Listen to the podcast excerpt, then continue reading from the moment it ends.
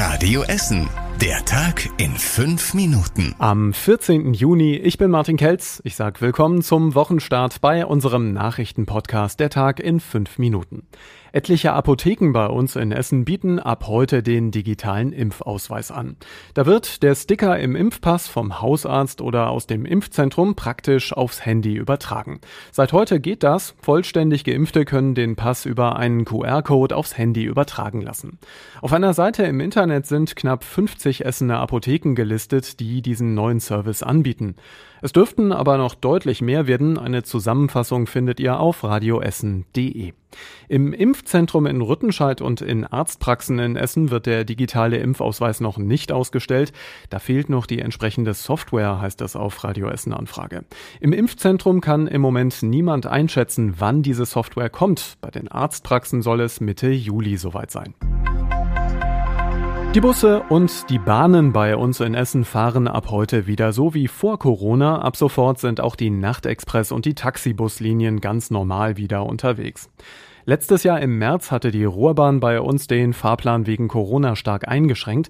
Immer wieder ist dann auf die aktuelle Infektionslage reagiert worden. Zuletzt sind Schritt für Schritt immer mehr Busse und Bahnen wieder dazugekommen. Ab heute gilt zum ersten Mal wieder der ganz normale Fahrplan, also alles wie vor Corona.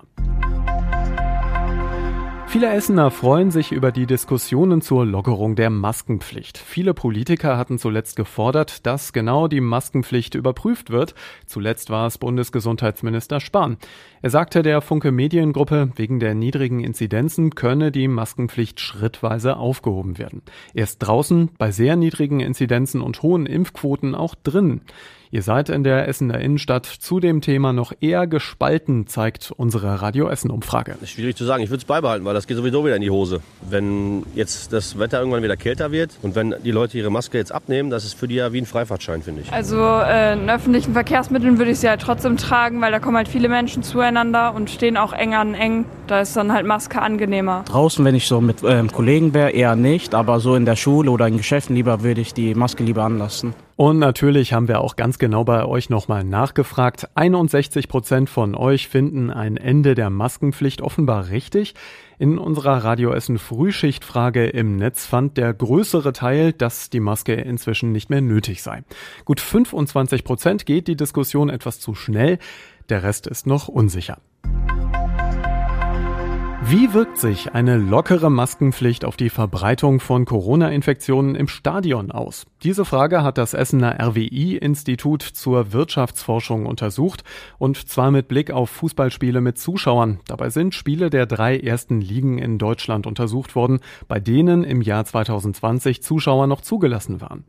Insgesamt habe es keine signifikanten Auswirkungen gegeben, meldet das RWI. In der Statistik gab es nur einen Anstieg der Zahlen, wenn die Maskenpflicht stark gelockert war, also wenn die Masken zum Beispiel nur auf dem Weg zum Sitzplatz getragen werden mussten. Bei strengeren Regeln, also zum Beispiel dauerhafte Maskenpflicht, da hätten die Partien nicht zu höheren Zahlen geführt, sagt das RWI. Die Corona-Zahlen sinken, deswegen dürfen Patienten in Essener Krankenhäusern ab heute wieder öfter Besuch bekommen. Gelockert wird zum Beispiel in der Uniklinik in Holsterhausen, im St. Joseph Krankenhaus in Werden, in der Herzchirurgie in Huttrop oder auch in der Roland Klinik in Heidhausen. Ab dem vierten Tag des Aufenthalts können Patienten wieder Besucher empfangen.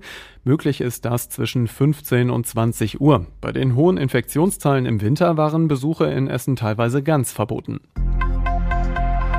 Rot-Weiß Essen will sich ab sofort ganz auf die neue Fußballsaison konzentrieren. Bis zum Wochenende gab es ja theoretisch noch die letzte Möglichkeit für den Aufstieg in die dritte Liga. Bergisch Gladbach hätte nämlich nochmal Berufung einlegen können und damit weiter gegen das Ergebnis ihres Spiels gegen den späteren Regionalligameister Dortmund 2 kämpfen können. Die letzte Frist ist jetzt aber abgelaufen und verstrichen. Rot-Weiß Essen sagt auf Nachfrage von Radio Essen, der Blick gehe auf die Vorbereitungen für die neue Saison. Die abgelaufene Spielzeit und die ganzen Einsprüche, die sind kein Thema mehr. Und zum Schluss der Blick aufs Wetter. Nach den heißen 28 Grad heute bei uns in Essen gibt es morgen so eine kleine Verschnaufpause bei 24 Grad in Bredeney und in Borbeck. Es bleibt trocken bei uns mit so ein bisschen Wind. Der Mittwoch wird dann wieder wieder sehr heiß, um die 30 Grad. Am Donnerstag dann sogar 34 Grad. Das war der Wochenstart mit dem Radio Essen Podcast. Ich wünsche euch jetzt einen schönen Feierabend. Wir freuen uns auf das erste Deutschlandspiel morgen gegen Frankreich. Und unsere ersten Radio Essen Nachrichten hört ihr morgen früh wieder kurz nach sechs. Bis später. Das war der Tag in fünf Minuten. Diesen und alle weiteren Radio Essen Podcasts findet ihr auf radioessen.de und überall da, wo es Podcasts gibt.